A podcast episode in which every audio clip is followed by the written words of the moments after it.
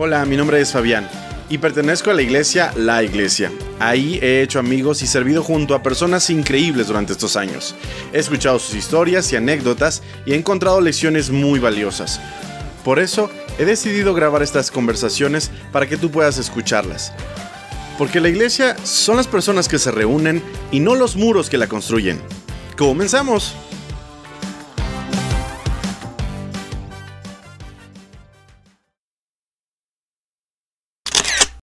¿Qué hola gente? ¿Qué tal? ¿Cómo están? Sean todos bienvenidos a un nuevo episodio de su podcast Backstage. Empezando año con todo. Van a ver la sorpresa que tenemos el día de hoy. Con ustedes, Ganem. Bienvenido, amigo. ¿Qué onda? ¿Cómo estás? Bien, muy bien, muy contento de tenerte. Qué buen recibimiento, ya me pusiste nervioso. Va a tener la gente la expectativa muy alta, ¿no? Claro, hay expectativas muy altas y va a ser un gran episodio, estamos seguros. Lo van a escuchar al final, ¡uh, qué chat! Ah, Nada, no nada de eso. ¿Qué tal? ¿Cómo te fue Navidad? ¿Todo chido? Bien, todo chido, la pasamos este, la familia juntos, muy padre en la playita, todo a gusto, la verdad. Qué bueno, qué bueno. Ganem, pues si quieres empezamos. em, platícanos, ¿cuál es tu nombre completo, por favor? Ganem Dafar Kasab Sánchez. Ganem Sí, mi Dafar jefa la, la regó ahí con el Sánchez. es que Siempre le digo, ay, jefa, no manches, te pasaste con el Sánchez. tenías. Tan rimbombante mi nombre.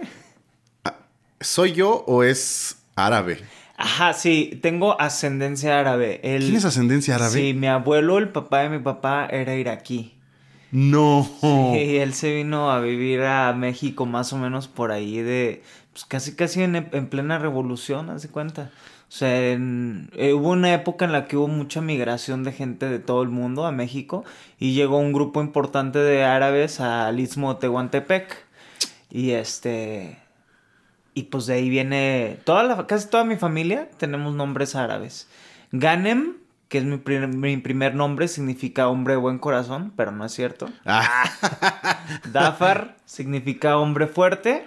Es. Dafar, ¿eh? No Jafar como el no, como el de Aladino. como el de Aladino, Dafar. Y este, y Kasab es mi primer apellido. Y Wow. Sánchez ese es... es lo, es lo que te hace sí. mexicano. Español. Ah, Ah. no, es cierto. claro, orgullosamente mexicano. Ok, ok. Qué sorpresa, ¿eh? Qué sorpresa que, que eres mitad iraquí. ¿O Pues... Pues sí, se podría decir. Digo, ya la verdad, ya son, esos son como dos generaciones arriba. Oye, claro Sí, yo ya que eres, pero todavía. sí, tengo, tengo este, sangre iraquí. Todavía eres, eres iraquí. Sí. Perfecto. Y muy chistoso porque, pues ahora que cuando nos casamos Sharon y yo, pues ellos también tienen ascendencia libanesa, o sea, pues árabe ¿sí? a final de cuentas. Sí. Sare tiene ascendencia. Eh, ascendencia Armando, más bien. Wow. Sí. ¿Quién diría que se volvieran a encontrar las ¿verdad? culturas del otro lado del mundo? Nada, no es cierto. Oye, aquí entre nos, ¿nunca has tenido un problema en el aeropuerto? Fíjate que sí, va a sonar muy payasa mi historia. Pero cuando estaba en la universidad, Ajá. este, hacíamos, había un programa de, de giras. Haz de cuenta que había un grupo folclórico. Ok. Y cada año nos invitaban a hacer giras por todo el mundo. Y yo estaba en el grupo, yo cantaba con el mariachi. Entonces un día fuimos a Turquía y haz de cuenta que... Ah, o sea, fuiste a tu tierra. No, no, no, no. no, no, bueno, Pero más cerca. o menos cerca, ajá. Sí. Entonces, pero llegamos a Turquía y pues, está pasando todo el grupo, este, ahí la aduana, ¿no? La migración, están pasando, este, todo el grupo mexicano Ajá. uno por uno y cuando pasa mi nombre, cuando paso yo, ven mi nombre, Ganem Dafar Kasab Sánchez, dicen, no, este no es mexicano. y yo, no, sí, sí soy mexicano. Y entonces volteaba a ver dónde estaba. Me sé el cielito encargado. lindo. Sí, casi, casi, no, dónde estaba el maestro que iba encargado. Y este, ya total, pues ahí, no, no fue tampoco muchísimo rollo, ¿no? O Ah, sea, ya llegaron, no, sí, viene con nosotros, es del grupo mexicano, que no sé qué, y ya me dejaron pasar. Pero no, de ahí en fuera creo que es la única vez. Ah, ok, ok. sí, ok. sí, sí.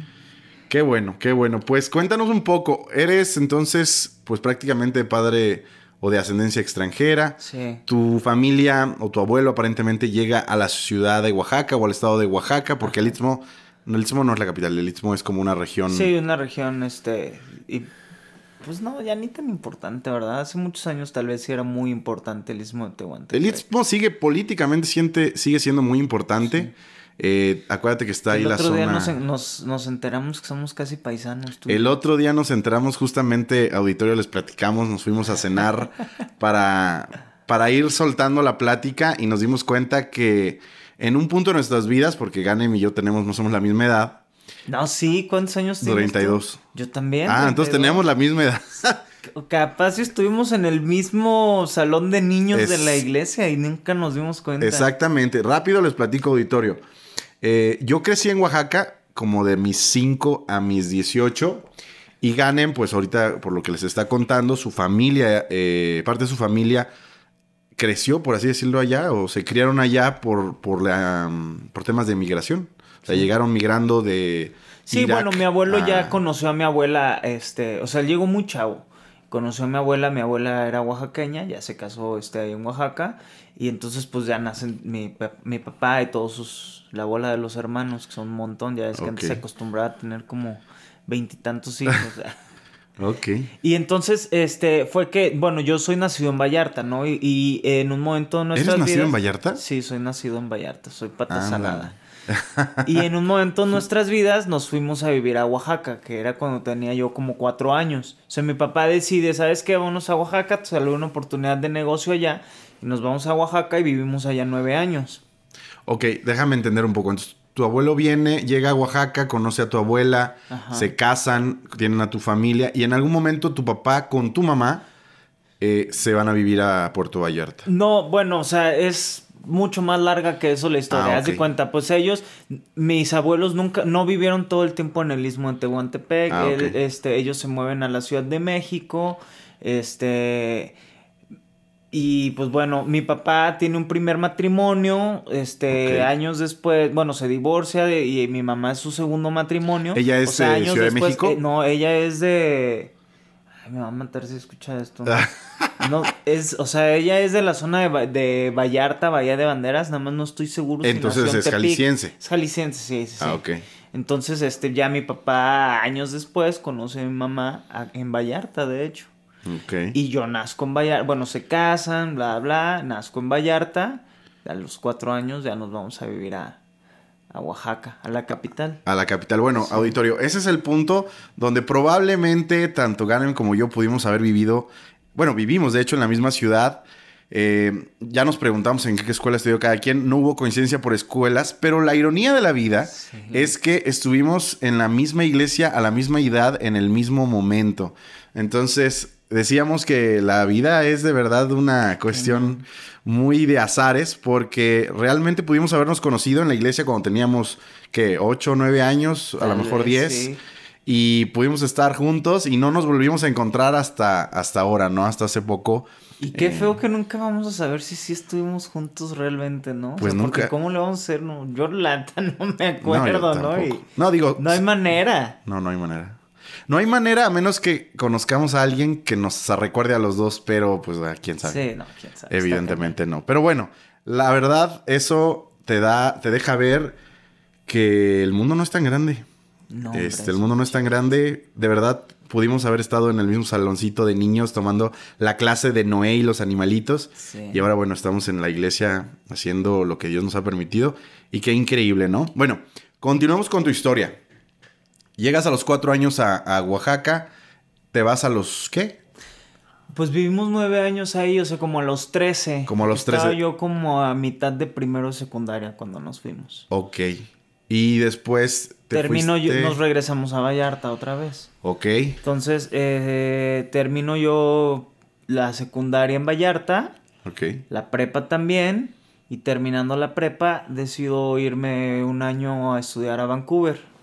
Entonces vivo un año en Vancouver, regreso a Vallarta por un par de meses nada más, y luego ya me vengo a vivir a Guadalajara para estudiar la carrera. Ok. ¿A qué fuiste a Vancouver? Supongo que a lo que todo el mundo va, ¿no? A cotorrear y aprender inglés. Dice que aprender inglés. No, Dios, la verdad sí iba a una escuela de inglés y tenía un programa claro, y claro, todo, sí aprendí. Como todos los que iban. Pero sí, obviamente, pues vas al cotorreo también, ¿no? Pero sí aprendí, la verdad, o sea, yo sí me puse de meta, quiero aprender. porque tenía muchos amigos que se juntaban con puro cuate que hablaba español, la verdad, con puro mexicano o gente, o gente de habla hispana. Pero yo tenía puros amigos coreanos, puro, puro tacataca. Puro tacataca. Sí, fíjate, yo también estuve en Toronto y la verdad una experiencia increíble. Yo dormía junto a un árabe. Ah, sí. Me acuerdo. Eh, No, era un musulmán israelí. Órale. Y te juro que cuando lo conocí, yo sentí que en la noche iba a sacar una daga y me iba a matar y ¡Muere cristiano! ah, porque sabía que eras Sí, cristiano. o sea, sí, y para ellos los latinos son cristianos. Pues o sí, sea, sí, es eh, cierto. es irrelevante tú. Sí, es irrelevante Ajá. católico, cristiano, Sí, pa- exactamente. bautista y bla, bla, todo lo que hay, ¿no? exactamente. Sí, Más porque cuando lo conocí no me saludó, se me quedó viendo ¿Cómo fijamente. se llamaba, te acuerdas? Hamudi. Hamudi. Hamudi. No sé si era su nombre diminutivo o algo así, la verdad nunca me enteré. Al final sí me hice buen amigo de él, pero sí, un montón de nacionalidades. Y eso está padre porque te ayuda a practicar tu inglés. Que la neta yo sí lo hice. Sí cotorreaba mucho, pero hablando inglés. Sí. También había un grupo de españoles, me acuerdo, pero no me les acerqué justamente por eso. Sí. Dije, no, no, no, no, no. Pues es que sí, ¿qué caso tienes? Si vas, ya vas a vivir la experiencia, pues, Pues para aprender Con los español, taca-taca. pues aquí, ¿no? Sí, Sí, no. Aparte, el japonés, eh, me acuerdo que el japonés era muy cariñoso con el latino. O sea, cariñoso en el sentido de les causa mucha curiosidad. Así como, oh, mexicano. Son súper buena onda. Corona. Yo tenía amigos coreanos bien chidos, muy, muy chidos. Súper buena onda. Y te abre también tu mente conocer gente de Claro, otras culturas. totalmente. Porque tienen. Tienen eh, maneras de ver la vida totalmente diferente. Fíjate, ya entrando como en un rollo más, ya más espiritual. Yo me acuerdo que. Yo en ese entonces todavía no era cristiano cristiano. O sea, sí tenía los fundamentos y todo, pero no era así de que. ah, ya este. salido del closet cristiano.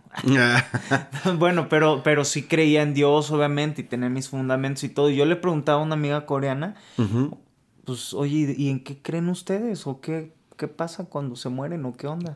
Ajá. Y decía, no, pues nada, ya Sí, nos ya morimos se y acabó. ya se acabó. Pero ¿cómo? O sea, ¿no creen una vida después de la muerte? O sea, no, y yo le platicaba, pues yo soy cristiano, este, bueno, yo creo en Dios, bla, bla, y pues nos vamos al cielo y la vida eterna, bla, bla. Y ella no. ¿Qué edad me tenías? sorprendía un chorro eso. Tenía 18 años. Ah, ok. 18 años.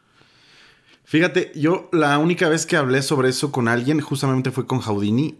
Jaudini, Jaudini. Hamudi. Hamudi. Y en ese momento él me dijo que para los musulmanes sí había un cielo y había un infierno. Nada más que para él en el infierno. No sé qué tan cierto sea. Si hay alguien musulmán escuchando esto, por favor no se enoje conmigo. Esto fue lo que me dijo Hamudi. Él me dijo que en el infierno, después de cada determinados periodo de años, 300 años, si tú quieres, no lo sé, los dejaban estar con mujeres y, y hacer, tener excesos. Y que en el cielo no. Entonces dice que él por eso prefería irse al al infierno.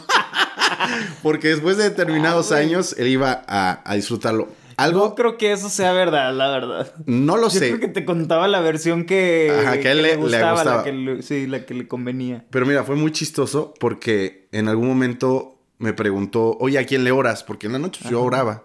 Y me dice, ¿a quién le oras? Y yo, a Jesús.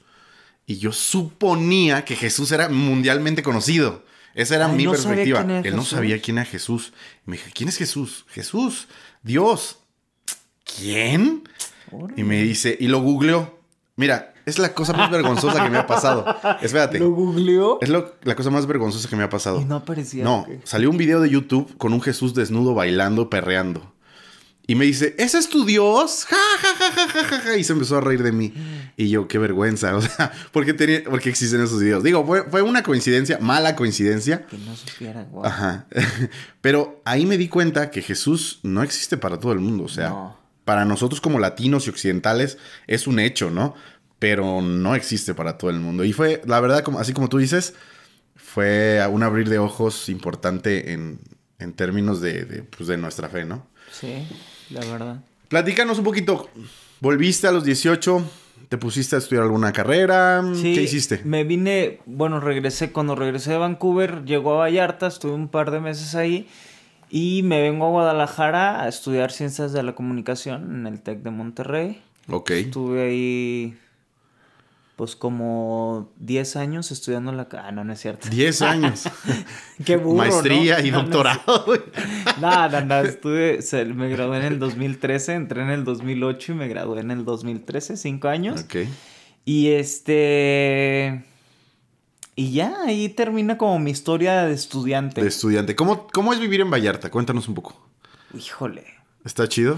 Sí está padre, la verdad es que todo el mundo pensaría que vivir en Vallarta es, ay, vámonos a la playa hoy, Diario, vamos a comer mariscos y no sé, este, vamos a cotorrear, pero no, o sea, la verdad es que sí me llegué a escapar algunas veces la neta de la prepa, así de que no sé, que teníamos medio día libre o algo por alguna festividad y nos íbamos a la playa o algo. Sí, sí lo llegamos a hacer. Y sí tengo amigos que a lo mejor sí, que surfean o lo que sea, pero ya cuando vives allá, no te creas que es No. tanto de ir a la playa. Todo Pues es el día- el día Es con día, ¿no? Sí, es, es como lo ves ya muy cotidiana la playa, ni la pelas. Entonces, a veces sí puede ser muy padre, pero es, es aburrido porque no hay muchísimas cosas que hacer, la verdad.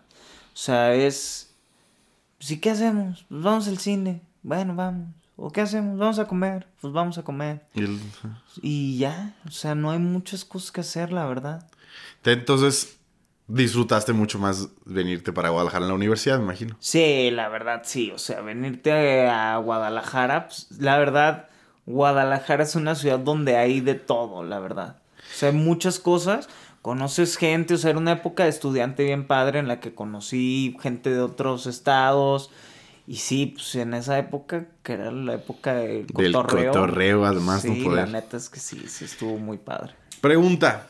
eh, recuerdo como que trabajaste mientras estabas estudiando. Platícanos un poco en qué trabajabas. Bueno, yo toda la vida he cantado. O sea, desde chico, siempre tú le preguntas a mi mamá, este, oye, ¿desde cuándo canta Ganem? Te va a sacar unos cassettes desde que yo tenía año y medio y que yo ya andaba cantando o balbuceando canciones por toda la casa, ¿no? Eh, me dijiste que en algún momento que tú eras el, el de las pastor en las pastorelas o en los eventos Ah, de la sí, escuela sí, de la sí, primaria digo, eras el niño sangrón, cantor, ¿no? Siempre era el niñito cantor, o sea, en Oaxaca, en Oaxaca, en la escuela en la que estaba, pues es que hacía de todo, o sea, yo era el representante de la escuela de oratoria, haz de cuenta, me acuerdo que un día vi, di un discurso en, en el Zócalo para algo de derechos humanos, no sé qué, no me acuerdo ya la verdad.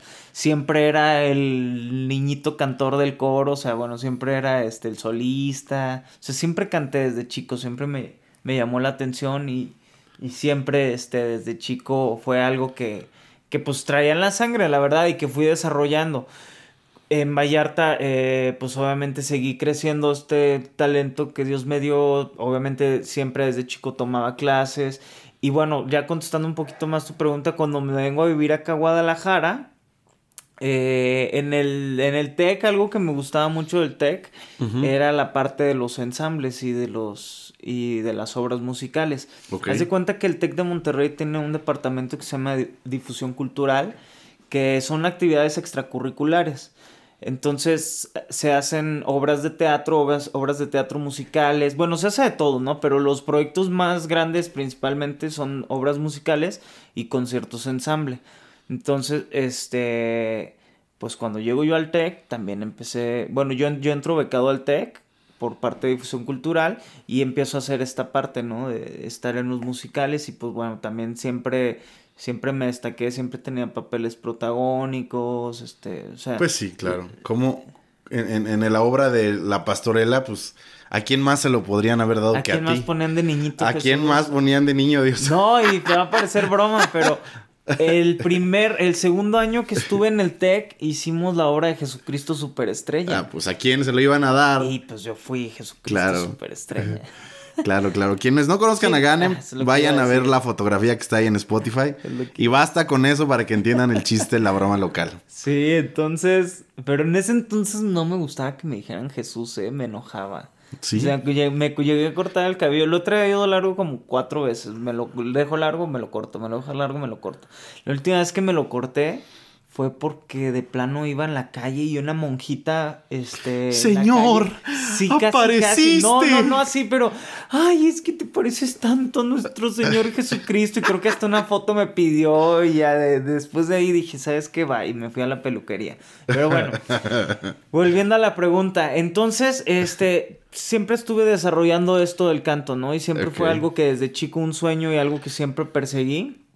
Y cuando estoy en el TEC, cuando estoy estudiando, eh, una amiga me invita, oye, fíjate que este trabajo en un, en un bar, tenemos una banda, tocamos nada más 40 minutos, era un bar muy famoso que se llamaba All Jacks.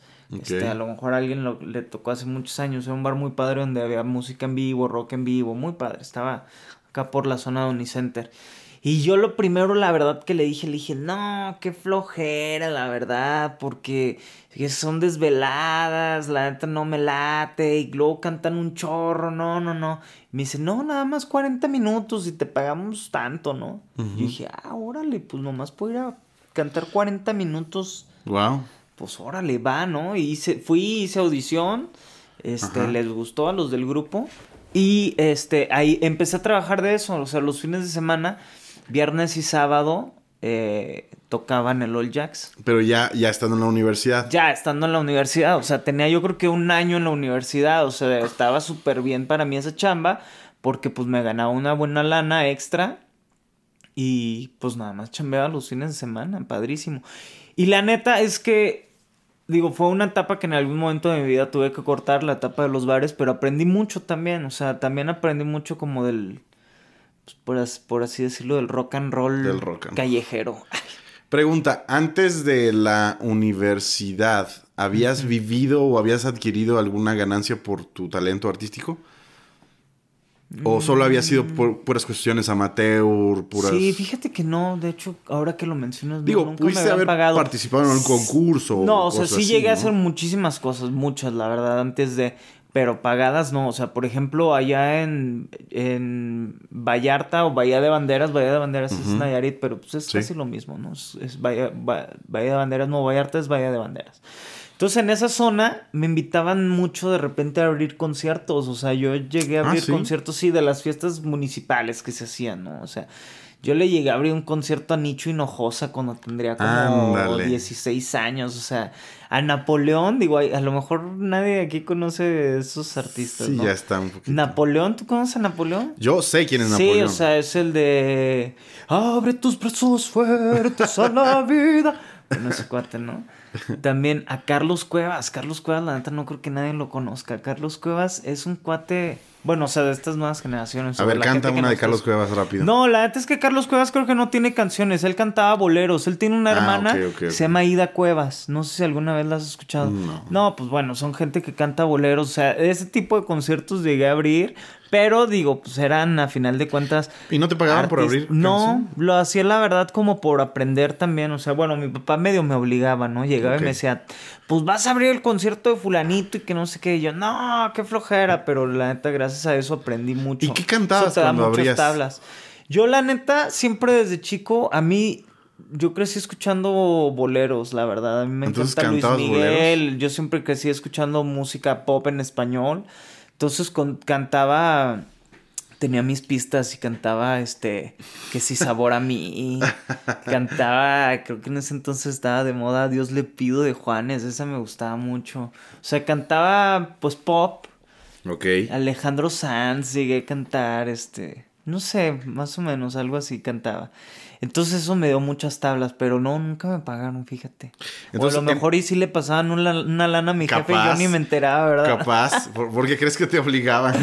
no, pero estuvo muy padre, eso me dio muchas tablas. No, qué increíble, ¿eh? De verdad, obviamente estar en un escenario... Las, las horas vuelo en el escenario siempre te van a... Claro, y sí había gente, o sea... Por lo menos unas... No sé, dos mil, tres mil personas, por lo menos. Ándale. algo, sí. Entonces eras un niño prodigio de la música, vamos a decirlo. Pues más o menos. Como niño prodigio de la música, al principio obviamente siempre es más del cuidado de tus padres, más llevado del medio artístico y llega un momento donde en la universidad lo empiezas a hacer, pues ya de, a lo mejor como un buen empleo, ¿no? Sí. Ya lo empiezas a, a ganar. La verdad, también parte de la tirada de entrar al TEC era este, participar en estos proyectos porque la Ah, verdad ok. crecí muchísimo. O sea, las obras musicales que hace el TEC, nos presentábamos en el Teatro Diana, en el Teatro Galerías, los conciertos importante, ensambles ¿eh? que se hacían. Este, el yo me acuerdo de mi primer concierto ensamble, que un concierto ensamble se hace cuenta con un concierto con una temática, ¿no? De que ah, vamos a hacer un concierto de Michael Jackson y puras canciones famosas de Michael Jackson. Y ahora Wow. vamos a hacer un concierto de canciones de los ochentas en inglés y puras canciones las más importantes, ¿no? Entonces el primer concierto fue en el Auditorio Telmex, el primero en el que yo estuve, Nada más. imagínate, nada No, más, aquí sí. chiquito. Que a final de cuentas yo sé que eran proyectos estudiantiles y era como como la pastorela de la primaria que iban todos Pero los papás, versión- pero ahora ya versión en el Sí, Auditorio Telmex, ¿no? Iban los papás de un montón de chavos, ¿no? Pero eran producciones y proyectos que nada le piden a un musical este de Ciudad de México, la verdad. O sea, son producciones súper pros, súper, súper pros. O sea, de que, por ejemplo, Rafael Perrín fue nuestro director. Rafael Perrín es el director de La Dama de Negro. Ok. No sé si alguna vez has escuchado esa obra. Bueno, es un director de teatro este, reconocido aquí en México. Él, él era el, el director de las obras musicales. Trabajamos también mucho con Beto Castillo. Beto Castillo, ¿te acuerdas de él? Él estaba en la academia, era uno de los maestros de la academia, uno de Ah, lentes. Creo que sí.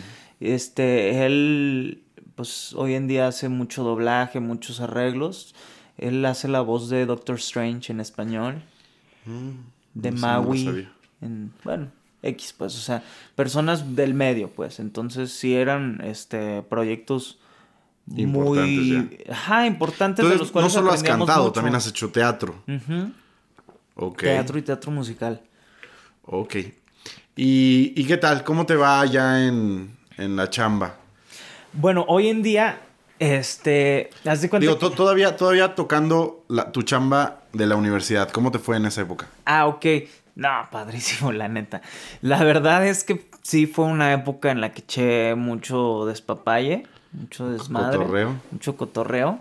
Y este, pues era bien padre. Imagínate de estudiante trabajar en uno de los bares de moda, este, los viernes y los sábados, ser este, pues Digo, nosotros, había otro grupo después de nosotros, pero pues la gente iba a vernos a nosotros, pues, y después quedarnos cotorreando ahí en el bar, o sea, pues mis fines de semana eran muy padres y la neta aprendí mucho, conocí mucha gente del medio de la música aquí en Guadalajara, que eso años después me, me abrió puertas, ¿no? ¿Cuántos años más o menos estuviste en ese bar? En el All Jacks estuve yo creo como unos tres años, O sea, más o menos entre qué edad y qué edad. dos, unos, unos... ah, como entre los 20 y los 23 puede ser. Ah, pues a la edad que un- estabas en la, en la escuela. Sí, sí, Terminando sí. la escuela, ¿terminas más o menos al mismo tiempo de trabajar ahí? No, terminando la escuela, fíjate que este, no me acuerdo qué fue primero, pero ese bar, eh, pues cerró, llegó un momento en que los dueños decidieron cerrarlo para, este, hacer otros proyectos. Creo que hoy en día, no sé si le vendieron a la Santa o qué onda, pero hay edificios también justo en ese, en ese Terreno. terreno donde estaba el bar. Eh, y entonces cuando se cierra este bar, yo, el grupo que yo tenía con unos amigos eran amigos más grandes que yo, o sea, este, en ese entonces pues tenían 40 y que ¿no? Yo tenía pues 22, 23. Entonces eh, empezamos a trabajar como en, otros bares chiquitos, pero ya la paga pues no estaba tan chida pues porque, o sea, en el bar en el que estábamos estaba muy bien, pero ya después este estuvimos buscándole, la verdad, estuvimos como un año buscando y llegó un momento en que yo les dije a estos amigos, ¿saben qué? Pues la verdad los quiero mucho, pero... Y yo seguía todavía en la escuela, ¿no? En la universidad. Pero la verdad es que, pues para mí sí es una friega venir y cantar tanto tiempo por tan poquita lana. Digo, sí está chido el cotorreo, pero ya tengo Pero que ya- empezar a ya ver, ya estoy casi graduándome de la universidad, ya tengo que empezar a, pues a ver cosas diferentes, pues que, o sea, empezar a ver, no sé, nuevos proyectos, algo, o sea, no voy, no pensaba estar como en eso toda la vida. Entonces, pues después me graduó, cuando me graduó, hasta ese entonces yo nunca había grabado nada, algún proyecto propio o música original, la verdad. Entonces, por X o Y razón, que esa es una historia larga que a lo mejor para otro podcast estaría bueno, este, empezamos a hacer un proyecto norteño, unos amigos y yo. Ok. Entonces, pues todo esto, o sea, me gradúo, empiezo a hacer el proyecto norteño, un proyecto norteño como muy pop, o sea, como medio intocable, así muy ¿Habría romántico. opción bla, bla. de, de- tomar alguna canción de ese proyecto? Ah, claro, ¿cómo? es o que, sea- mira, en el episodio de Emi cerré con una canción de su grupo. Preferiría que cierres con una de Lula, pero les dejo, pero les dejo aquí si lo quieren buscar. La verdad era un proyecto muy padre. Hay una canción que está el video en YouTube, estuvo padre. Es- Ese video de hecho estuvo en Videorola programado un tiempo. Se llama No estás aquí. Y el grupo se llama Los Altons. Los Altons, no estás aquí. No estás Lo voy a buscar. Sí, Y, sí. Pero cerramos con una de Lula Van. Me pasas, Sí, me pasas una, te ¿no? paso una. Perfecto. Eh, bueno, y total, todo esto fue en este interno de que me graduó. Este, empezamos a buscar como otra chamba igual en bares. Ah, bueno, yo le dije a tus amigos, ¿saben qué? Bye. Fue ahí donde otro, am- o- o este, me busca otro cuate igual del medio de la música y me ofrece una chamba en Tepa. Nos íbamos todos los fines de semana a tocar a Tepa. Ahí conozco a Javis Drums, el famoso Javis Drums, que es, es el baterista de Lula, es, pues, es mi, mi mejor amigo, mis brothers. Y conozco a Dani también, que también mis mejores amigos. Dani es el guitarrista hoy en día de Lula Band también. Ok. Entonces estuvimos tocando en ese bar dos años. Entonces, haz de cuenta, para recapitular un poquito, me gradué de la universidad, Ajá. sigo trabajando en bares, pero ya en otro bar con otros amigos, en Ok. Tepa, viernes y sábado, me siguen pagando muy bien. Empiezo también a hacer un programa de televisión. Un amigo nos invita, me invita a un programa. Él trabajaba en la, uni- en la Universidad Lamar. Entonces, este, ellos producían, tenían, este, producción de varios programas y los transmitían en Canal 8. O sea, pagaban el espacio, el espacio, este, aire y ahí transmitían los programas. Entonces, este, me invitan a mí de conductor de un programa tipo, este, Chume- Chumel Torres. Ah, ok. como el- un noticiero muy chusco con un amigo que se llama Liberty Soto. Él todavía trabaja en, trabaja en Exa. Entonces, no, no te creas, ya no está en Exa. Está ahorita en. Híjole, se me fue el nombre de la estación.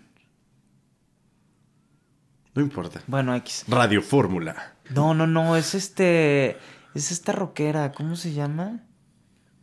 Te digo que no escucho radio. Bueno, sí, X. Entonces, este, empiezo, estoy con el programa de televisión y estoy grabando mi proyecto norteño. Ok. que decidimos grabar un disco y con los bares, ¿no? Entonces, este, pues la neta muy padre también. O sea, imagínate, era el bar de moda en Tepa. Yo soltero. Claro. O sea, nos la pasábamos muy bien. O sea, éramos, éramos, este, los rockstars de Tepa. De Tepa. Sí, estaba, estaba muy bueno, la verdad. Eh, Fue una en, época ese, padre. en, ese, en ese punto de tu historia, creo que aparece más vida, ¿no? Empieza a, a dar destellos. Sí, eh, haz de cuenta, mi mamá desde que soy chico, o sea, desde que tengo como cinco años, Ok. este, ella, ella se hace cristiana, entonces des- realmente desde que soy muy chico me, me enseñó, o sea, me, hablaba siempre sobre, sobre Dios, me enseñó a orar, íbamos a la iglesia, o sea, Pues sí, íbamos tú y yo cristiana, juntos. Ah. íbamos, sí, sí, sí, o sea, Sin darnos cuenta. Sí, entonces a lo que voy, creo que siempre fui cristiano, la verdad, siempre fui cristiano, pero nunca había encontrado De yo closet. por mi, sí, de closet, la neta, porque también llegué a venir a La Roca aquí en Guadalajara, pero nunca por mi propia voluntad había dicho, ah, ¿sabes qué?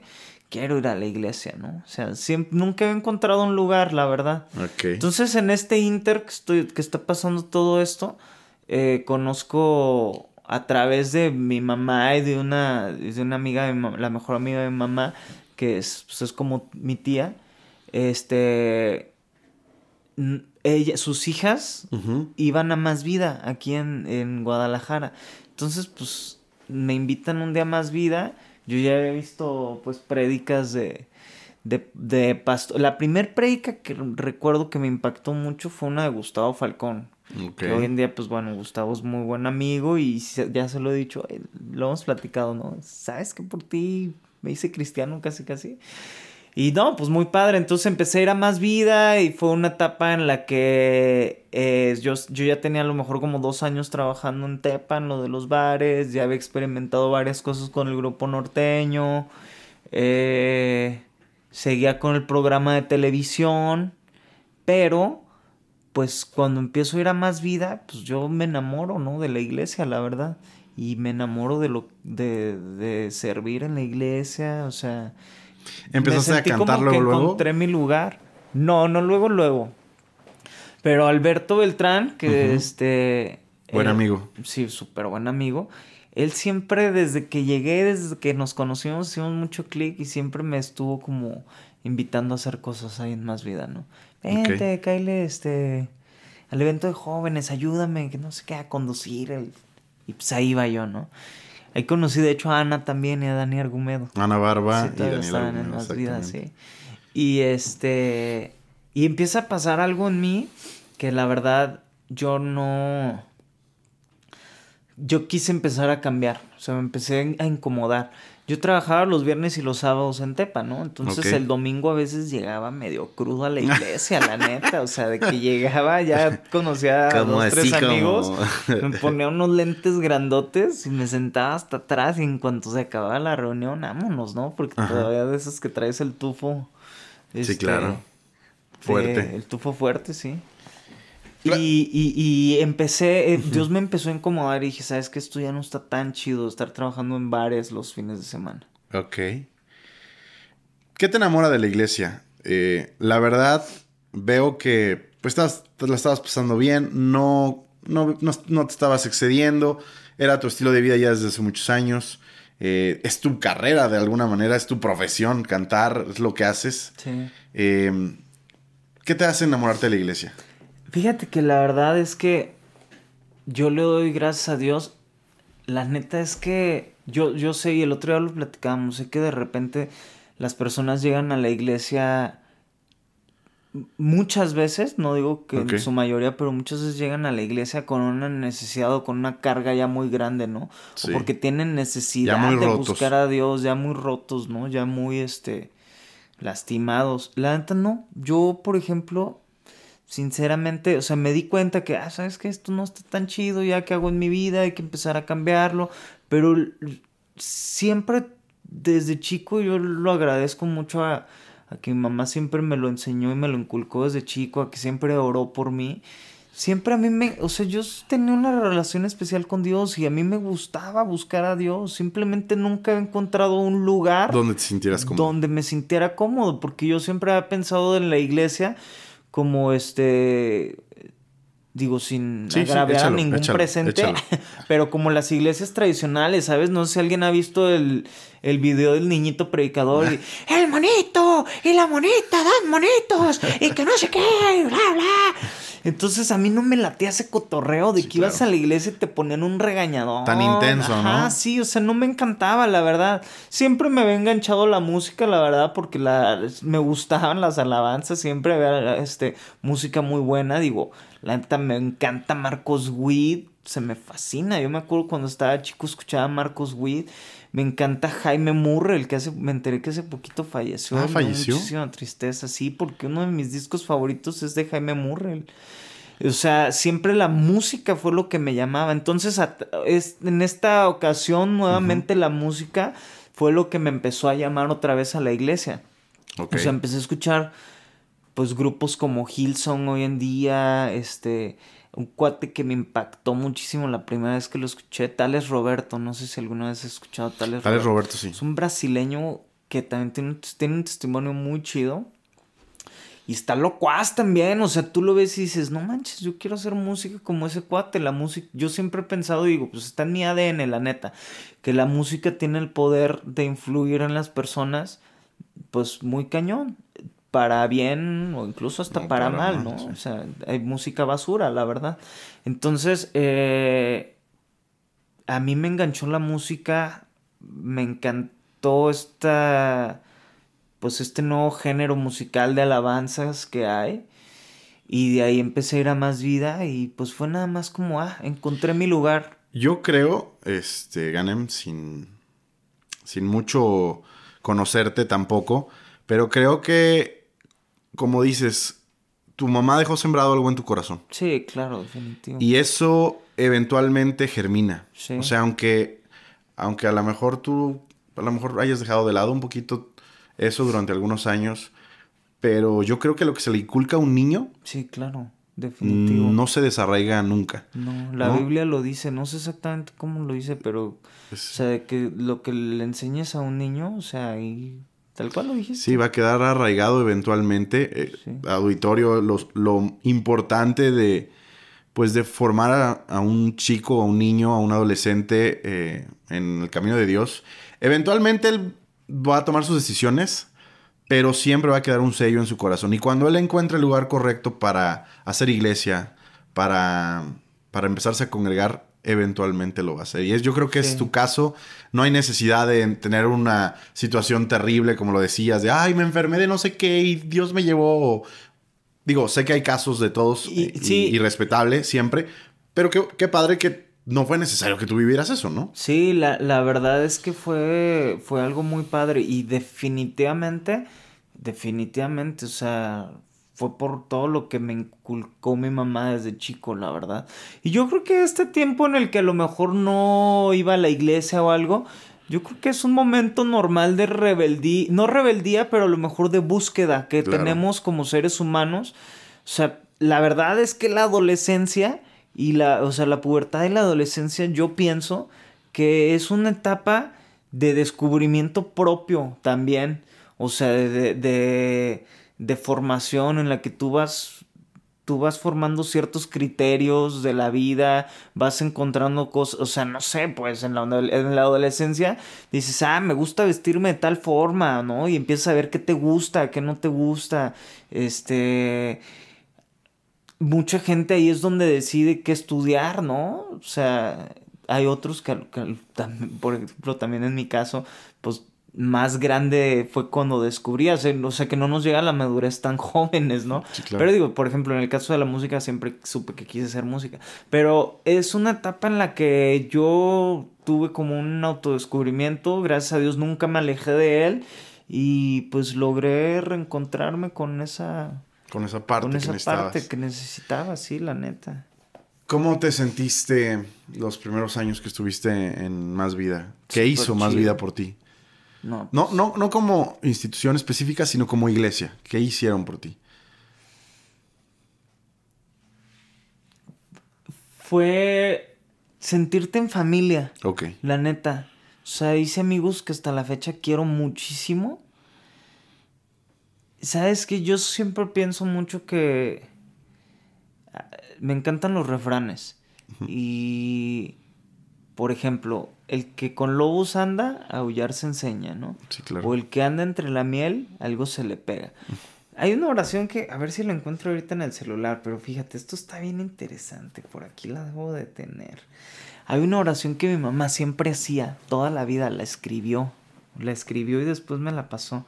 Era una oración que, que hizo toda la vida y en esta oración decía que ella le pedía a Dios que me diera amigos que conocieran este, de su palabra, o sea, amigos que, que, que me aportaran también algo a mi vida, pues, o sea, que no tuvieran nada más amistades vacías, ¿sabes? Sí, claro. Quiero encontrar la, la, oración, porque por aquí lo debo tener. Entonces, eso, este, eso fue una parte muy importante. Yo me sentí con amigos con los que podía platicar de Dios, o sea, Podría, podía platicar cosas súper interesantes, estábamos en el mismo canal. Eh, y como todavía, o sea, yo cuando me vine a estudiar la universidad acá a Guadalajara, pues yo viví solo, o sea, yo viví como ocho o nueve años solo. Entonces también para mí fue eso, encontrar un grupo de amigos este, con el que me sintiera pues cómodo, ¿sabes? Oh, y que estuviéramos en el mismo canal, que eso es lo más importante. Bueno, no encontré la Y algo, algo que, me, que me gustó mucho la otra vez que platicamos, que me comentaste, es que cuando Dios empieza a hacer cambios en tu vida, porque algo que la iglesia hace es cuando tú te acercas a Dios, y, no porque Dios sea el único lugar donde esté en la iglesia, pero es una parte importante de, acercarse a Dios, ir a la iglesia. Mencionas que te empieza a incomodar en algunas áreas de tu vida y, y hay un cambio inherente y eso le pasa a todo el mundo. Todo aquel que se acerca a la iglesia es como aproximarse a Dios y Dios va enseñándonos qué cosas de nuestra vida Él le gustaría que no fueran de esa manera, ¿no? Porque no nos conviene a nosotros, más que nada. Y, y, y, algo muy padre fue que ahí fue donde surgió una gran idea de lo que haces hoy día. Cuéntanos esa parte. Sí, bueno, antes de contestar esa parte, ahorita me llamó la atención algo que dijiste. La verdad es que cuando empecé a ir a Más Vida, eh, no sé, fue algo bien mágico, la verdad, todo lo que Dios empezó a mover en mi, en mi cabeza. Eh, por ejemplo, creo que la primera vez que fui a Más Vida, yo dije, ah, sí, claro, voy a diezmar es lo que le corresponde a Dios. O sea, lo leí, me hizo sentido, claro, o sea, le voy a dar, o sea, si todo lo que yo tengo, Dios me lo da, ¿cómo no le voy a dar un 10%? Y también empecé a sembrar como en fe, ¿no? Decir, va, arre, voy a dar mi 10% y sé que Dios me va a dar más. Lo empecé a hacer así, o sea, no me causó conflicto. Y, ahorita, y, a lo que iba es que eh, mencionabas que la iglesia no es el único lugar donde la gente puede encontrarse con Dios, sí, definitivamente, ni es el único lugar donde puede tener eh, o fomentar una relación con Dios, pero yo en lo personal sí creo muy fuertemente que al asistir a una iglesia, el estar, el echar tu raíz en una iglesia, te ayuda a, a a fomentar una relación con Dios. Totalmente. La verdad, yo sí lo creo. No siempre, pues, ¿no? Porque hay gente que a lo mejor viene nomás a la iglesia. Aquí a papalotear. Ah, sí, a papalotear y se va, ¿no? Pero cuando realmente empiezas a formar estos lazos de amistad, cuando empiezas a servir y a dar de tu tiempo a la iglesia, este. O sea, vas fomentando tu relación con Dios, vas estando más cerca de Dios, vas teniendo un círculo de amigos que están en el mismo canal que tú, que quieren buscar a Dios, que quieren buscar las cosas de Dios. Entonces eso, la verdad, al que anda entre la miel algo se le pega. Claro. Yo sí creo que es importante. Ahí, o sea, parte de las cosas que cambió Dios en mi cabeza fue ah, pues yo, porque antes decía, no, pues es que yo no necesito ir a la iglesia, yo creo en Dios y yo tengo mi relación con Dios y yo oro, o sea, pero pues no, la neta es que el venir a la iglesia es importante y es muy padre, pues, es como un, no sé cómo lo quiera ver la gente, como mini cursos de superación personal, si quieres, todos los domingos en los que te dan una palabra de ánimo para tu vida, es un lugar en el que pues bueno, lo que ya dije, ¿no? Todo lo que ya dije, pero creo que sí, es importante ir a la iglesia, la verdad. Y contestando a la pregunta que me hacías, eh, me empecé a incomodar con esta parte, ¿no? Que te decía que llegaba yo a veces hasta crudo a la iglesia, ¿no? Y decías, ching, creo que ya no está tan padre esto, necesito ser más congruente hoy en día con, con lo que estoy aprendiendo o con los valores que estoy adquiriendo, claro. pues no que estoy adquiriendo, pues, porque siempre los tuve, ¿sabes? O sea, pero como decir, ahora es el momento de ser coherente. Claro, claro, totalmente. Ya, ya estuvo, ¿no? Entonces, eh, me acuerdo muy bien que era una Navidad. Y yo, yo había empezado a cantar en el equipo de alabanza, ¿no? En Más Vida. Y era una Navidad en la que alguien nos contrató, tocábamos todavía en este bar de Tepa y alguien nos contrató porque, oye, quiero que toquen en mi boda, que no sé qué, en el cóctel, mientras va entrando la gente. Y nosotros dijimos, ah, pues va, órale, y fuimos y tocamos, ¿no?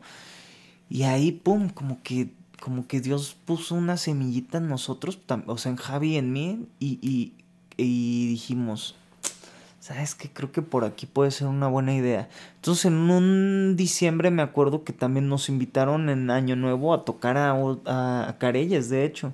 Ok. Este, así bien random, ¿no? No me acuerdo cómo estuvo. Creo que Javi sacó el conecte y nos invitaron a tocar a Carelles y pues fuimos. Y el dueño del bar en el que estábamos, este, que seguramente no va a escuchar este podcast, pero le mando un saludo, buena onda, buen amigo, el Vicente estaba pasando también por una situación complicada, recuerdo, en esa época. Algo se le metió en la cabeza que nos dijo de un día para otro, nos dijo el gerente, él no. Y nos llevamos muy bien con Vicente, nos llevamos muy bien hasta la fecha. ¿Saben que ya no quiero que vengan mañana a tocar? ¿Qué? ¿Cómo? Sí, no, ya. No, no quiero, ya no está funcionando. Y la neta es que el lugar lo, lo tenemos súper aclientado, la gente iba a vernos, ¿no? Y así se le metió en la cabeza y yo me agarré, al principio me enojé y dije, va. Y me agarré de ahí y dije, ¿sabes qué? Esto va a ser este ya mi. Este es el. Pues como el ultimátum. Ahí muere, va. Yo ya no toco en bares. Le voy a tomar la palabra a Vicente. Ya no regreso yo a este bar y ya no toco en bares. Y le dije a mis amigos, ahí muere, si quieren, este, pues busquen a alguien más, si quieren seguirle dando, pero yo ya no quiero trabajar en los bares. ¿Cómo? Que no sé qué. Pues bueno, total, encontraron a alguien y ellos siguieron trabajando. Y entonces empezamos Javi y yo a pensar el proyecto que hoy en día tenemos, que es Lula Band. Y empezamos a desarrollarlo, empezamos a hacer videos, empezamos a planear todo. Y pues se fue dando, la neta, poco a poco. O sea, Dios nos fue abriendo puertas y la idea siempre desde un principio fue tocar en eventos sociales, más que nada bodas. Y, ahí y fue cuando empezamos así, o sea, empezó el primer evento y luego cayó el segundo y luego de ese segundo nos vio alguien y, y, cayó el tercero y luego el cuarto y luego el quinto y ha sido una bola de nieve, o sea que Dios nos ha ido abriendo puertas. Y, y así es como hoy en día tenemos Lula. O sea, es un negocio, es un. Bueno, es un grupo. O sea, tengo la oportunidad de hacer lo que amo, lo que Dios me hizo. ¿Talentoso en eso? ¿Sí? o sea, Dios me dio este talento. Amo lo que hago, amo mi trabajo, me divierto mucho. Y, y gracias a Dios nos va muy bien. Bueno, sé que no lo vas a decir. No, sí. Pero yo lo voy a decir. Dime. Lula Van ah. es un espectáculo increíble, amigo. Tengo ah, que. tengo, que tengo que tirarte la flor y. Yo te he visto en dos ocasiones en las posadas de la iglesia. Por cierto, sirvan en la iglesia porque cada año podríamos continuar viendo a Lula Van. Eh, es un espectáculo padrísimo. A todos el auditorio se los recomiendo ampliamente. Eh, Ganem tiene un performance y una voz que yo creo que pocos pudieran darse ese lujo. Y la sencillez con la que lo haces también, amigo, es impresionante. La verdad, te respeto mucho por eso. Eh, felicidades por lo que Dios te ha dado. Y hay algo que, no puedo dejar de, de hacer notar. Tú le fuiste fiel a Dios, tú sacrificaste cosas por honrarle. Y yo siempre he dicho que cuando uno cruza la línea del miedo, cruza la línea de la comodidad y le rinde su vida a Dios y, los, y sacrifica poniéndolo primero a Él, Dios eventualmente va a bendecir y a suplir todas esas cosas a las que pudiste haber renunciado aparentemente, y lo digo entrecomillado, eh, para, para, honrarle a Él. Y eres la viva imagen de eso. Eh, la gran bendición que te ha dado Lulaban. Hoy día Lulaban tiene cerca entre arriba de 80 80 eh, eventos en el año y pronto van a llegar a los 100. Están a nada de llegar a los 100. Simplemente aquí la, la pandemia nos hizo un pequeño reajuste, eh, de, números, pero yo estoy seguro, amigo, que van para eso y muchísimas cosas más. Amén. Eh, así lo veo, así lo creo y así le pido a Dios que lo siga bendiciendo. Entonces, felicidades, felicidades y gracias por hacerle caso a Dios. Gracias por ese corazón valiente. Gracias por preocuparte, por honrarle, porque gracias a eso podemos, tenemos la oportunidad todos nosotros de ahora ver las cosas que Dios hace en tu vida, de, ser bendecidos con eso, claro, porque es la verdad cuando, cuando disfrutamos de la música que Dios les ha permitido, permitido tocar a ustedes, lo disfrutamos muchísimo. Entonces, muchas gracias. Muchas gracias, Ganem. Te tenía que echar tu flor, porque no lo ibas a hacer tú. sí, la neta no, pero muchas gracias. Sí, y tal cual lo dijiste, yo estoy convencido de que cuando y justo hace poco lo platicábamos Sharon y yo, ¿no? Este.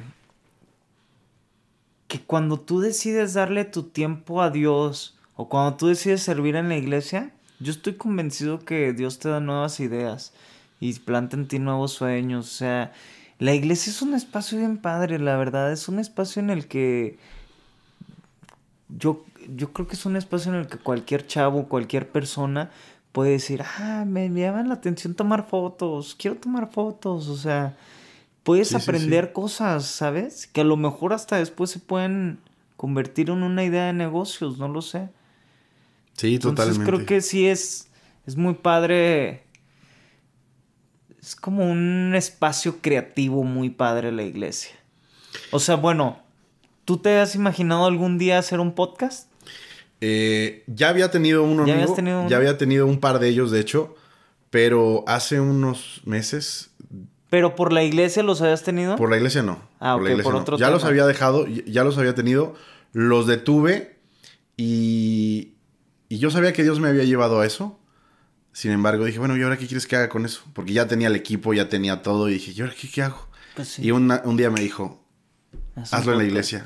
Para la iglesia, con los de la iglesia. Y aquí estamos, y aquí Estamos. O sea, y estamos divertidos platicando y puede ser que esta plática inspire a alguien, o sea, lo que me platicabas el otro día, que inspire a alguien para decir, ah, no manches, quiero ir a la iglesia o quiero ir a esa iglesia de la que todo el mundo habla, ¿no? Quiero... Exacto. Fíjate, yo soy mucho también de la... de la filosofía de la dieta. Ok. De que, por ejemplo, si tú estás a dieta, ¿no? No, estoy a dieta, estoy haciendo una dieta buenísima y, y ya no, le pego todos los días durísimo al gym y bla, bla. Y pasan dos, tres meses y la gente te sigue viendo igual y tú dices, no, no, no, mi dieta perrísima. Pues van a decir, no, pues qué dieta más mala, ¿no? Pero hay veces, no sé si te ha pasado que de repente, pues igual tú te pones a dieta o tú te pones las pilas y pues calladito. Y dicen, o algo, ¿qué hiciste? Y de repente llegan y te dicen, oye, ¿qué onda? ¿Estás bien flaco? ¿Qué te pasó? ¿Estás bien mamé? ¿Qué onda? Sí, sí, sí. Yo quiero eso que tú estás haciendo, pásame la receta. Esa es la iglesia. Entonces yo creo que eso deberíamos, este, deberíamos hacer como iglesia, ¿no? A veces esa filosofía de la dieta. Porque está bien padre invitar a todo el mundo a la iglesia, pero si realmente no ven pues algo diferente en ti o no sé, o...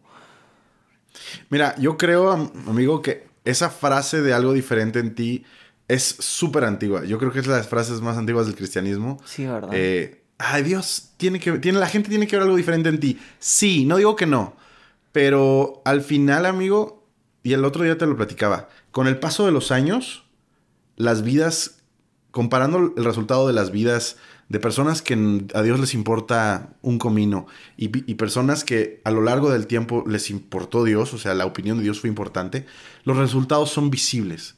El resultado de una y otra vida no se puede comparar.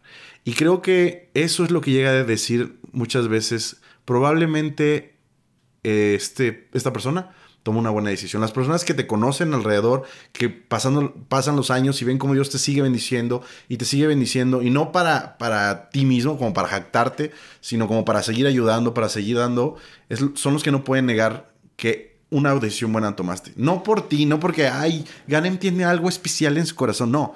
Sí, o sea, sí, pero Dios tiene, tiene algo que, que Dios lo está yo creo que es. o sea, yo sí, sí, estoy de acuerdo contigo. Suena cliché, es una frase muy vieja. Pero definitivamente yo sí lo creo. O sea, cuando. Porque no. O sea. Obviamente cada quien tiene un proceso, ¿no? Sí, cada quien vive un proceso totalmente diferente. Hay personas a las que a lo mejor les cuesta 15 años salir de una situación a alguien les, le cuesta medio año, ¿sabes? O sea, los procesos de cada persona son diferentes. Pero yo creo que también al final, o al final de cuentas, parte de buscar a Dios, no tanto de venir a la iglesia, parte de buscar a Dios es porque quieres hacer algo diferente en ti, quieres tener un cambio. Y no necesariamente tiene que ser algo notorio, pero yo sí creo que algo se nota, ¿sabes? porque, o sea, porque, por ejemplo, totalmente el ser cristiano no es garantía de nada, ¿sabes? O sea, la neta es que ser cristiano o creer en, Dios, seguir a Cristo, pues no quiere decir que te vaya a ir mejor. O sea, bueno, sí, pero también pasamos, pasamos por los mismos problemas que pasan las demás personas. Tenemos pérdidas, a veces no nos va bien en nuestra chamba, a veces este, tenemos este, decepciones amorosas, tenemos igual enfermedades. La diferencia o la gran diferencia que yo veo es que nosotros confiamos en Dios y confiamos que Dios siempre va a sacar algo bueno hasta de nuestras peores circunstancias. Y ahí yo creo que ya hay una diferencia en la manera de ver la vida. O sea, ya ahí ya se ve un pues, algo diferente, tal cual. No, lo, entiendo, lo entiendo. Y lo único que yo no quiero es poner un peso en el auditorio a decir, ah, tiene que haber algo diferente en ti como para que. Porque yo recuerdo cuando yo era chico, era un peso de, tengo, tengo que ser diferente. Tengo que ver algo. Ellos tienen que ver algo diferente en mí. O sea, eso va a pasar, pero va a ser natural, va a ser algo orgánico, ¿me explico? es algo que ni siquiera puedes controlar. Pero a lo que voy es, sí, y tienes toda la razón, los cristianos enfrentamos los mismísimos problemas que enfrenta todo el mundo, pero sí estoy seguro de algo no salimos igual de esas cosas. Sí, ¿no? Mientras... O las vemos diferente. Y las vemos diferente, las experimentamos diferente. Eh, los resultados al final siempre son diferentes, aunque pasemos exactamente las mismas cosas. Siempre hay un gozo, siempre hay una expectación de bendición en, la siguiente etapa. Y Dios siempre va dando cosas increíbles. Amigo, tú eres la mida la, la misma imagen de alguien que Dios le ha bendecido y le ha dado, aun independientemente de las cosas que hayas pasado, y sé que tienes alguna tragedia en tu vida, y sé que tienes cosas difíciles, pero eres el vivo ejemplo. A veces uno no se da cuenta que está en el paraíso hasta que se sale del paraíso. Pero de verdad, uno, uno como cristiano vive en el cuidado de Dios y vive en el cuidado y en la protección y en, y en todo. Y se nota mucho más, yo digo desde mi perspectiva, con los años. Con los años es mucho más notorio. Porque digo, uno puede decir, ay, yo amo a Dios y todo, soy feliz. Bueno, eso es un día, pero los años lo van marcando y los años van dando notoriedades. Si tienes una verdadera relación con Dios, o como dices tú, nada más viniste a papalotear. Amigo, nada más para terminar y, cerrar este episodio porque quisiera hacer uno contigo nuevamente y tener un poquito más de detalles, pero... Hombre, tengo un montón de historias, o no nos alcanzaría, pero sí hay que hacer otro. Pero, pero cerremos, cerremos con esta pregunta. Ahora que estás aquí en la iglesia, la iglesia, ¿cómo te has sentido? ¿Cómo, cómo has vivido tu tiempo aquí? No puedo contestar esa pregunta porque me pone en conflicto con más vida. No, no es cierto. no, fíjate que la verdad, ¿por qué estoy ahorita en la iglesia?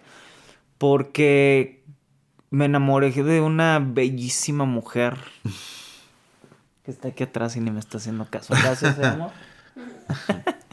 No, la verdad es que eh, cuando me enamoro de Sharon y cuando decidimos casarnos, sí fue un proceso en el cual decíamos, ¿qué vamos a hacer con el tema iglesia? Nos, nos vamos a ir a más vida porque yo, yo era líder de alabanza en Chapultepec y este, pues tenía muchos, tengo muchos amigos en más vida, o sea era, un lugar que, en el cual disfrutaba estar. Hasta la fecha tenemos amigos de más vida con los que convivimos muchísimo y todo. Pero Dios, oramos mucho cuando estábamos en este proceso de previo a casarnos y, ya cuando, incluso cuando nos casamos, a los días Dios nos dio la respuesta muy fácil, muy sencillamente. O sea, lo oramos mucho, mucho y decíamos, ¿qué hacemos? ¿Qué hacemos? ¿Qué hacemos? Bla, bla. Y un día nos pusimos a platicar Sharon y yo, de hecho en nuestra, en nuestra primera luna de miel, porque tuvimos dos.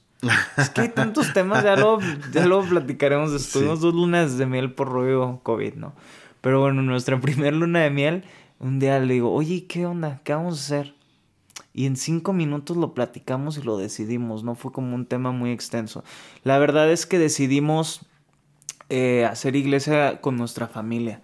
O sea, amo muchísimo a Armando, a Sara. No, y te ama a ti, ¿eh? Sí. Eso es más que evidente, que Armando te ama muchísimo. Sí, yo sé, la neta lo, los, lo amo muchísimo, los amo mucho. Y a pesar de que también amo mucho a Más Vida, aprendí muchísimas cosas con Alberto Beltrán, con Leti, su esposa. Eh, Andrés y Kelly siempre fueron súper lindos conmigo, siempre me, abrieron las puertas, este, siempre, siempre fueron muy buena onda conmigo. Lo platicamos con ellos y les dijimos, ¿saben qué? Les agradecemos muchísimo, gracias por todo el tiempo que, este, por las puertas abiertas, gracias por todo el tiempo. Me duele un poco esta decisión por el tiempo que llevaba ahí y todo, pero estoy completamente convencido de que es el lugar donde tenemos que estar y es lo que Dios ha puesto en nuestro corazón y así fue que tomamos la decisión de estar en la iglesia y la verdad es que no te voy a mentir, la verdad los primeros los primeros meses ¿Extrañaste casa? No, no extrañé casa, la verdad, pero no me sentía como pues como cuando te cambian de escuela, ¿no? Y llegas a una nueva escuela y te cuesta la neta nunca me ha costado ser amigo, sinceramente. Sí, Soy, sí soy muy este. Amiguero. Y muy, muy parlanchín, ya te habrás podido dar cuenta en este podcast. Eh, y entonces, pues era como ese tiempo de volverme a adaptar, ¿sabes? Nada más. Pero hoy en día, y es algo que hemos platicado Sharon y yo, nos encanta la iglesia. La iglesia, la iglesia. O sea, nos fascina. O sea, me encanta pasar tiempo aquí me encanta cantar aquí, me encanta servir aquí, me cae muy bien toda la gente este, con la que hacemos equipo, no que en más vida no, pues, pero, o sea, ha sido un proceso muy padre de adaptación y estoy muy feliz, la neta. Y cuando nos casamos, pues sí tomamos un tiempo como de break de iglesia, la neta. que Creo que a lo mejor eso es para otro tema, pero creo que sí es muy sano de repente cuando sirves muy. O sea, cuando estás en el Sí, servicio como muy. eh, Intensamente. Intensamente creo que sí es bueno tomar un tiempo de descanso. Y ahorita estamos como con nuevas pilas, la verdad, Sharon y yo. Y, y fíjate, ya para terminar, lo- con lo que hablábamos hace rato, después de este break de casi un, un año, dijimos Sharon y yo, ¿sabes qué? Bueno, yo le dije a Sharon, la neta. Porque vivimos bien a gusto. o sea, claro. es bien a gusto, la verdad, no tener que venir a la iglesia. La neta sí es a gusto. Pero parte de la vida es salir de tu zona de confort y buscar cosas nuevas y áreas nuevas de crecimiento. Entonces platicamos Sharon y yo y le dije, ¿sabes qué, amor? Es tiempo de que empecemos otra vez a involucrarnos y a servir full en la iglesia. Yo sé que Dios nos va a dar nuevas ideas, que van a este, salir nuevos proyectos también, como en algún momento salió Lula Band. Sé que Dios este, va a poner en, en ti semillitas que van a ir creciendo. O sea, le decía yo a Sharon y en mí también. Entonces hay que empezar a darle y ya. Hay que desentumirnos y, y estamos muy felices, la neta. Wow. Wow, qué increíble. Bueno, para que entienda un poquito el auditorio, eh, Ganem y Sharon se casaron hace unos meses. Por sí, aquí ¿verdad? la Como historia. que voy por hecho de que todo el sí, mundo sabe todo, nuestra todo el mundo sabe, no, a lo mejor no saben, eh, Sharon es hija de Armando y Sara, eh, pastores de la iglesia. Para, para que entiendan un poquito el contexto de la historia que Sí, acabamos de contar. Y, y claro, amigo, tenías que darte la oportunidad después de casarte de disfrutar un tiempo. O sea, yo creo que es necesario, es Sí. necesario porque la vorágine de Eso servir... está bíblico, ¿sabes? Sí, sí, sí. O sea, Exactamente. Un año con tu mujer. exacto. Ok, Sí. perfecto. Yo ahora voy a cumplir la pie de la letra porque soy Sí. siervo fiel de Jehová. Ah, No, la neta está bien chido. Claro que si Sí, los claro. dos a lo mejor desde un principio están convencidos de decir, ah, sabes que los dos traemos la misma pila, vamos a darle y vamos a servir. Qué chido, pero en ese momento Sharon y yo no estábamos a lo mejor en el mismo canal No, y tú de servicio de la iglesia. Yo estaba en transición, ¿sabes? Sí, sí, sí. O sea, necesitaba ese tiempo. Totalmente. Gane, muchísimas gracias de verdad Hombre, por haber estado aquí.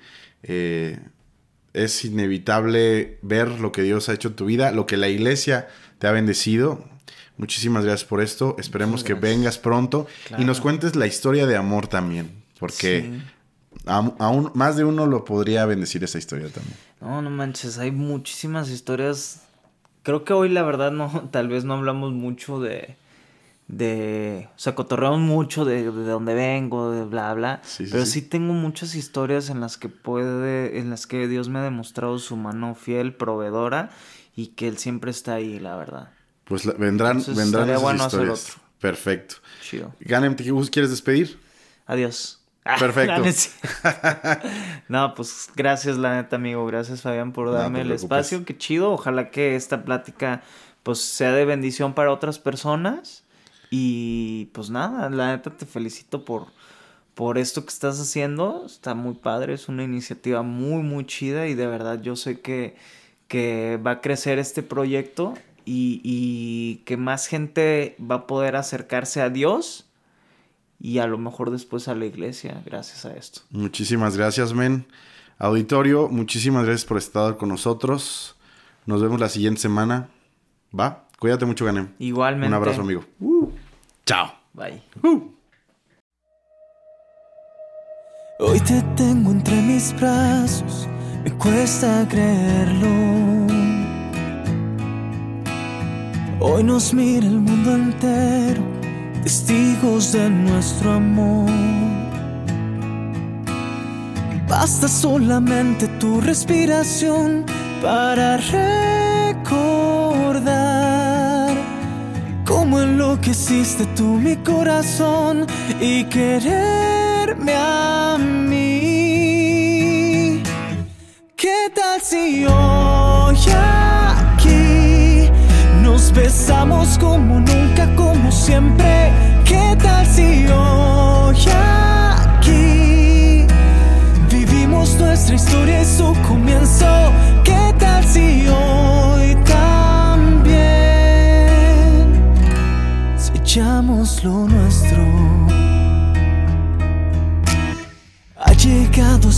Momento, hagamos lo eterno. Nuestras almas se acarician, temblamos por dentro. Basta solamente tu respiración para recordar cómo enloqueciste tú mi corazón y quererme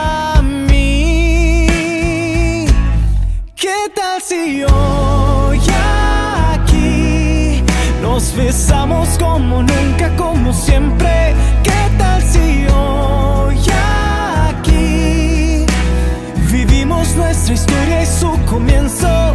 ¿Qué tal si hoy también echamos lo nuestro?